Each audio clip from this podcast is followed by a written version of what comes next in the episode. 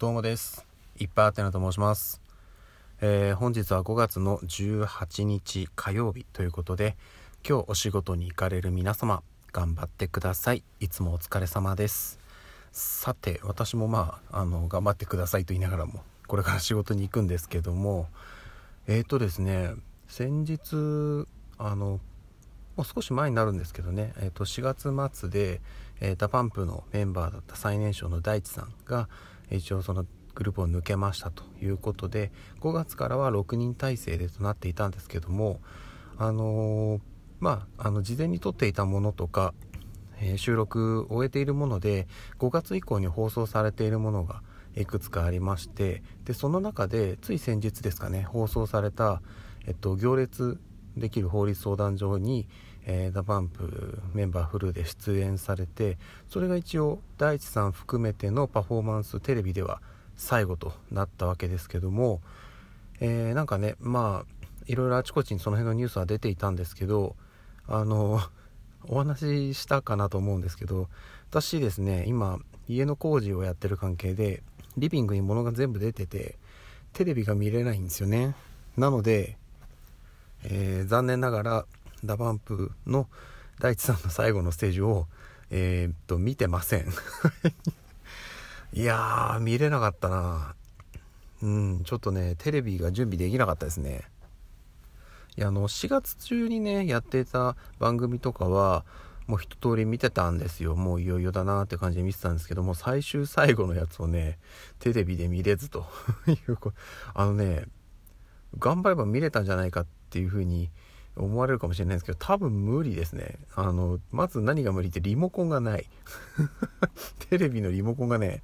どっか多分閉まっちゃってるんですよね。なので出せないし本当にあのギリギリまで物があるんでほぼまともにテレビ見れないんですよね。っていう状態だったんでいやーあとちょっとあとちょっと遅ければ見れたのになっていうのがあったりします。はい。でですねえっ、とまあその DA PUMP 絡みと言いますか私が、えーもうだいぶ何年前になるんだろう。中学生の時なんでものすごい昔の話になっちゃうんですけど私が中学1年生の時に、まあ、初めて DA PUMP に出会ってそこから今のファンであり続けてるんですけどDA PUMP をきっかけに、まあ、ダンスも、えー好きになりましてで中学時代はね友達と一緒に習ってはいなかったんですけどあの放課後とか、まあ、なんかみんなで集まってえー曲かけながらちょっと踊ってみたりしてとかっていうのをやってました。やってたんですよこれ。ね。なってたんですけどあのそれをですね人前で披露する機会がありまして、まあそれが何かというとあの送別会というか3年生中学3年生がもういよいよ卒業ですよってなる直前にその3年生を送る会通称三送会と言われているものが、えー開催されるということで、えーその前の年まではなかったんですけど、まあ、その三送会の一つのイベントでカラオケ大会というのがね企画されたんですよ。なんかね学校の行事としてカラオケ大会ってなんか斬新だなっていうふうに当時思ってたんですけど、まあ、今はもしかしたらねそういうのも結構あるのかもしれないんですけど当時はあんまりそういうのって聞かなかったんですけどでせっかくなんでっていうことで声かけられたんですよ。ちょっと一緒にやろうかこれみたいな感じで。であの DA PUMP の、えーあれはシングルで言うと5枚目ですね「ラプソディ・イン・ブルー」という、まあ、初期のね代表曲っちゃ代表曲なんですけどそれをちょっとみんなフルで振り付け覚えてやろうよっていうことになりましてでそっからね日々練習したんですよ。一生懸命。であのですねカラオケ大会じゃあいざ当日になりました。ちょっと当日じゃないか。その何日か前ですね。急にねあの出場者が1人増えましたってなったんですね。え？ってなったんですけどでああまあそうなんだ分かりましたって感じだったんですけどこっからが問題で時間が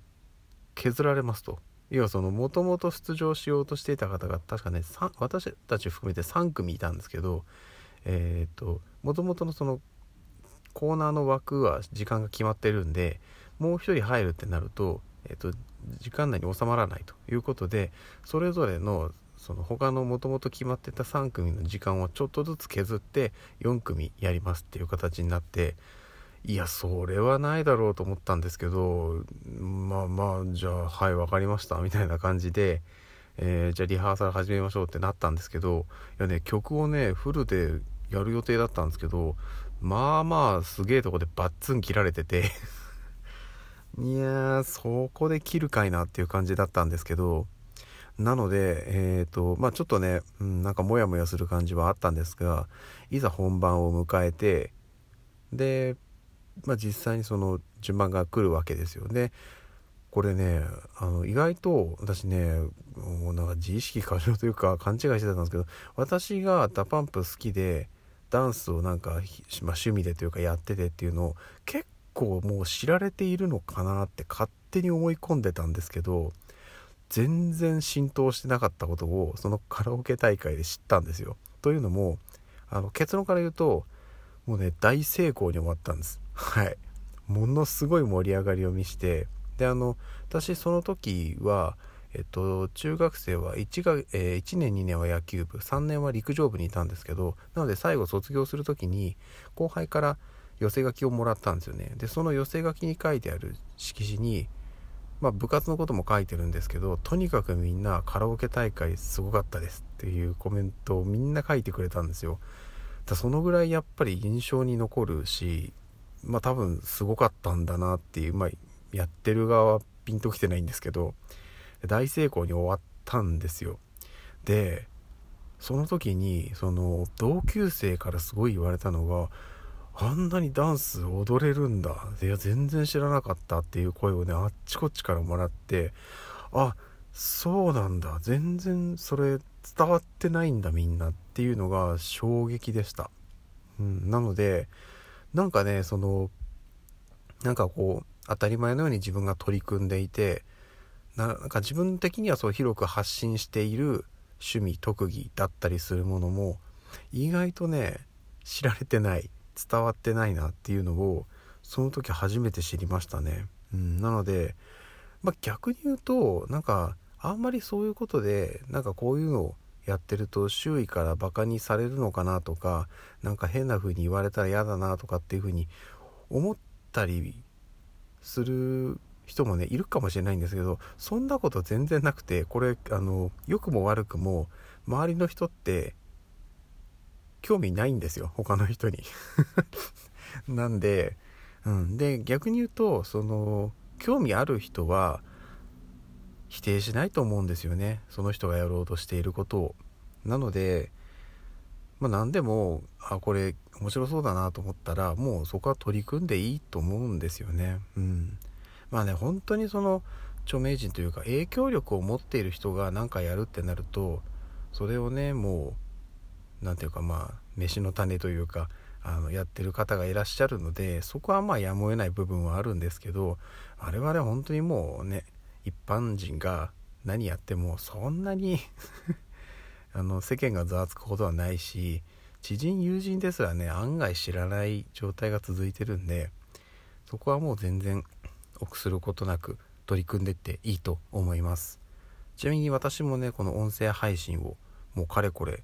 4ヶ月以上5ヶ月目に突入してるんですけど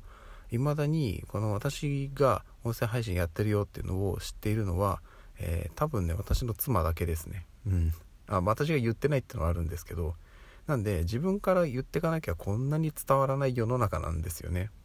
っていうのがあるんでまああまり気にせずのびのびやってっていいと思います。はい。そんな感じですね。えー、それではよし。じゃあ今日もこれからね仕事に行ってバリバリやっていきたいと思います。はい。それではまた夜にお会いしましょう。ではでは